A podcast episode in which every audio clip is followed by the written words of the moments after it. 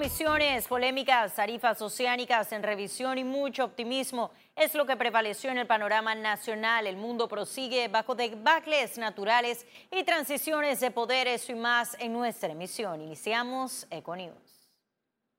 Y con preocupación así es vista la resistencia de colaboración por parte de la Dirección de Investigación Judicial denunciada por la Procuradora Kenia Porcel no es cambiar de rostro, es cambiar de El presidente del Colegio de Abogados, Juan Carlos Araúz, recomendó un diálogo para solucionar el conflicto. A su criterio, la incorporación del Instituto de Medicina Legal y Ciencias Forenses a la DJ sería un retroceso. El país merece que se converse francamente sobre el rumbo que va a tomar la justicia. El empantanamiento que se vive determina una ruta de acción a corto, mediano y largo plazo y eso es lo que debe encabezar el presidente de la República desde este enfrentamiento que, vuelvo y repito, no aporta nada al país. Porcel, quien dijo recibir presiones para abandonar el cargo, reiteró que no renunciará. Manda el peor de los mensajes.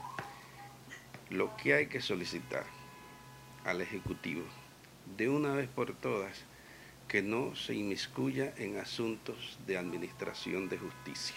El mensaje que se mandaría es el mensaje que tenemos hoy, una pésima administración de justicia quizás, repito, por posiciones partidistas, por posiciones de, por la parte de la lucha del poder. Recientemente, los fiscales informaron que las investigaciones de alto perfil como Odebrecht, Blue Apple y Pan Deportes están paralizadas debido a que los investigadores de la DJ fueron enviados de vacaciones. Félix Antonio Chávez, Econius.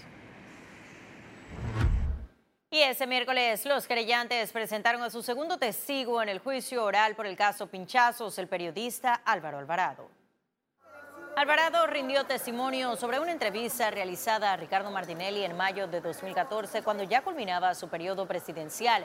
El periodista señaló que sencillamente reiteró lo que en su momento había dicho el señor Martinelli que tenía el dossier y pedigrí de todos y todo en este país. Agregó que esperaba que se hiciera justicia. El juicio fue suspendido hasta el próximo lunes para dar tiempo a la defensa de llamar a sus testigos.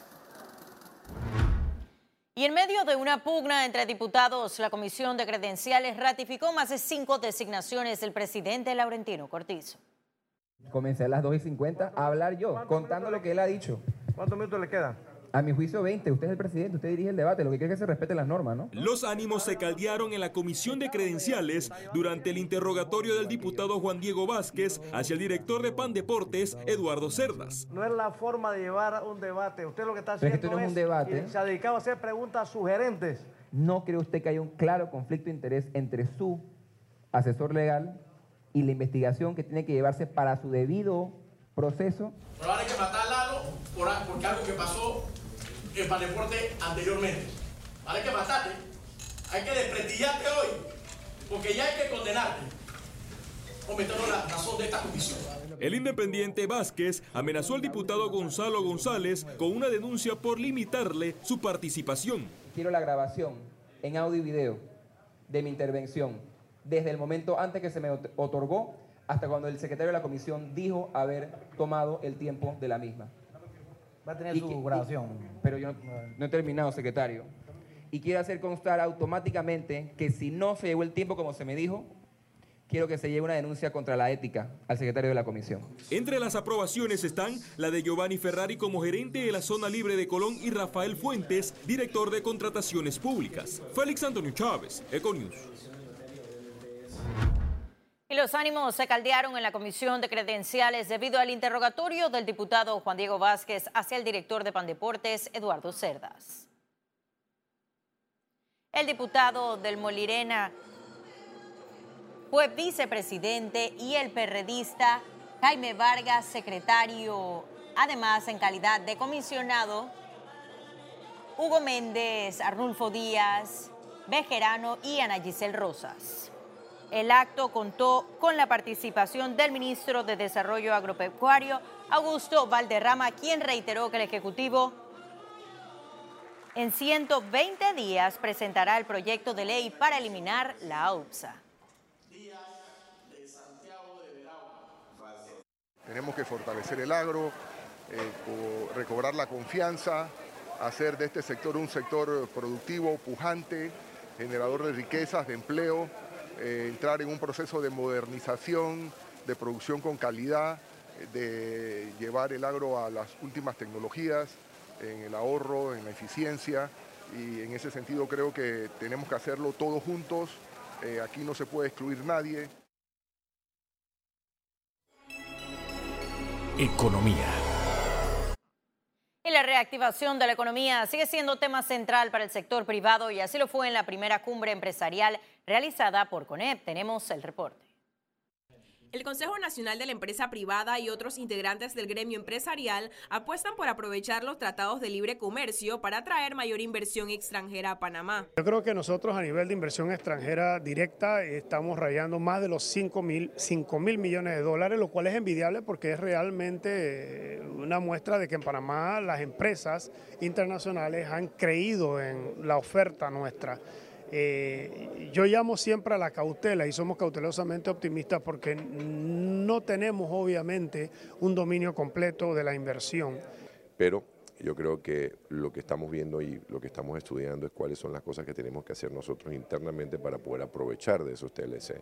Y eso tiene que ir el sector privado de la mano del sector gubernamental para poder hacer los cambios estructurales, para poder hacer los cambios en temas de tramitología, legislaciones insisten en la necesidad de seguridad jurídica y fortalecimiento de la institucionalidad para realizar negocios. El concepto este que se tiene de ProPanamá es que se va a utilizar la red de embajadores, cónsulos que tenemos a, nivel internacional para que sean realmente nuestros promotores, nuestros vendedores eh, de nuestra oferta eh, país durante la cumbre también destacaron el rol de los medios de comunicación para el desarrollo del país y el impacto que traerán las asociaciones público-privadas a la economía panameña. Eh, y sin duda el país se transforma y, nosotros somos parte de, esa transformación y el rol que nos toca a nosotros es de informar con veracidad, con equilibrio, eh, ser ecuánimes y, y ese es el trabajo que tiene todo medio. Ciara Morris, Econews a los diferentes países de América. Y el presidente Laurentino Cortizo calificó como exitosa su visita a bancos y calificadoras de riesgo en Nueva York.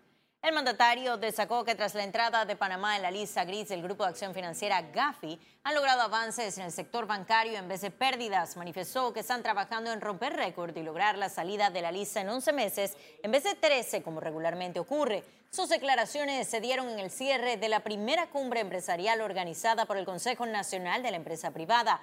Durante su discurso realizó un resumen de los avances del gobierno en sus primeros 24 días de gestión. Obviamente el tema principal ha, sido la gira, esta exitosa a Nueva York.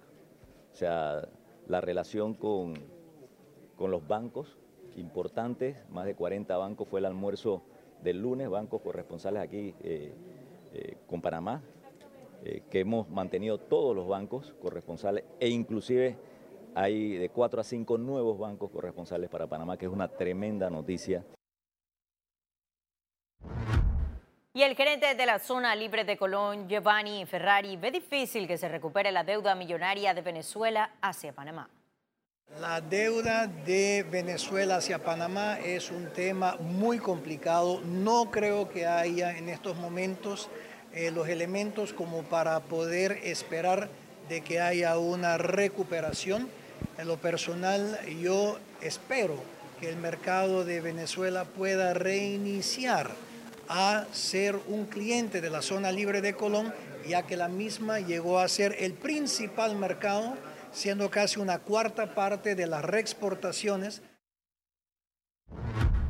Y tras una evaluación, la autoridad del Canal de Panamá identificó la necesidad de aumentar las tarifas de los peajes para tener una mayor competitividad. Aquí el reporte. El Canal de Panamá realizó este miércoles una audiencia pública sobre la propuesta de modificación de la actual estructura de peajes. Una revisión para ver si el valor de la ruta eh, nos permite a nosotros eh, a lo mejor un aumento de peaje o en algunos casos eh, algún tipo de incentivo para que usen más la ruta. Así, y eso es, una combinación, eso es la combinación que hay en esta, en esta propuesta de peaje. Al sector turismo le preocupa este posible aumento en un momento en el que están tratando de dinamizar la industria. Si eh, los incrementos se hacen automáticamente a partir de enero, todos los contratos firmados para el próximo año tienen que salir o de un incremento a quien compró el servicio, lo cual deja muy mal el nombre de Panamá, de que Panamá vende un servicio y tres meses después o cuatro meses después incrementa el costo del servicio. Por su parte, la Cámara Marítima de Panamá llamó al canal a realizar un estudio profundo para evitar impacto negativo en empresas, navieras y negocios marítimos. Eh, tenemos mucha carga que se está yendo a otros puertos, estamos compitiendo con Costa Rica, con Jamaica, con las Bahamas, con Chile y mucho con Colombia. Entonces, todos estos aumentos eh, produce escalonadamente de que todos los otros, los otros costos suban. Según Quijano, si se realiza el aumento en enero de 2020, este generaría al canal entre 30 y 50 millones de dólares al año. La propuesta del canal incluiría los segmentos de graneles secos, de pasajeros, portacontenedores y otros tipos de transporte. Ciara Morris, Econews. Y ahora sí ha llegado el momento de conocer un resumen de la jornada bursátil de este miércoles 24 de julio. Iniciamos. El Dow Jones cotizó en 27.269,97 puntos, baja en 0.29%. El IBEX 35 se situó en 9.329,70 puntos, un aumento de 0.52%, mientras que la Bolsa de Valores de Panamá se ubicó en 445,43 puntos, una subida de 0.09%. Ahora veamos en detalle el volumen negociado en la Bolsa de Valores de Panamá.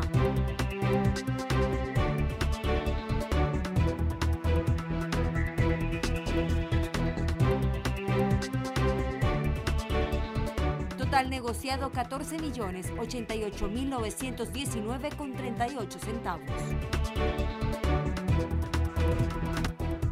Y en breve estaremos de regreso con las notas internacionales, pero recuerde también puede seguirnos en vivo desde su celular a través de la aplicación de Cable on the Go. Solo descárguela y listo.